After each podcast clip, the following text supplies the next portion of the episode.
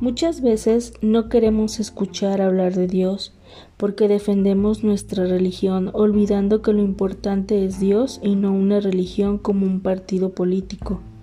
Tu religión debe ser Dios y solo eso. Dios no es un partido político, a Él no le importa qué nombre le pones a tu religión. Dios quiere hablarte, te quiere cerca, quiere decirte cuánto te ha amado por medio de su Hijo Jesús.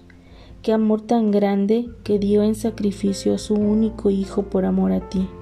Qué amor tan grande que cuando su Hijo subió al cielo puso en tu corazón al Espíritu Santo, el que te guía, el que te llama, el que te dice que Dios te espera.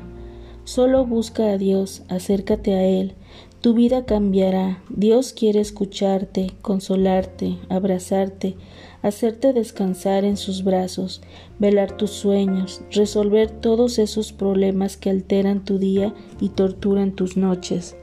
Dios quiere que sepas que no estás solo. Yo tenía los días y las noches más tristes, más solas, y buscaba las cosas equivocadas, las puertas falsas que pensaba me ayudarían a ser feliz. Llegué a creer en el tarot, las piedras, los caracoles, y nada de eso es de Dios, ni siquiera la metafísica que habla de cosas tan bonitas.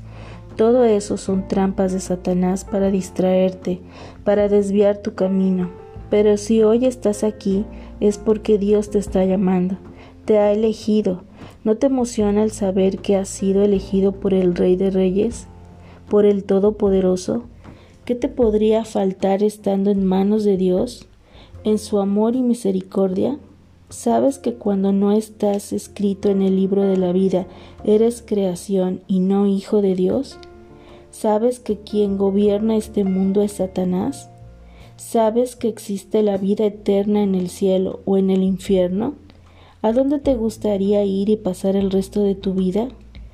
Querido corazón, estás a tiempo de elegir que tu religión sea Dios y que Él escriba tu nombre en el libro de la vida cuando decidas aceptarle en tu corazón. Déjame leerte Juan 1, 12 y 13. Mas a todos los que le recibieron, a los que creen en su nombre, les dio potestad de ser hechos hijos de Dios los cuales no son engendrados de sangre, ni de voluntad de carne, ni de voluntad de varón, sino de Dios.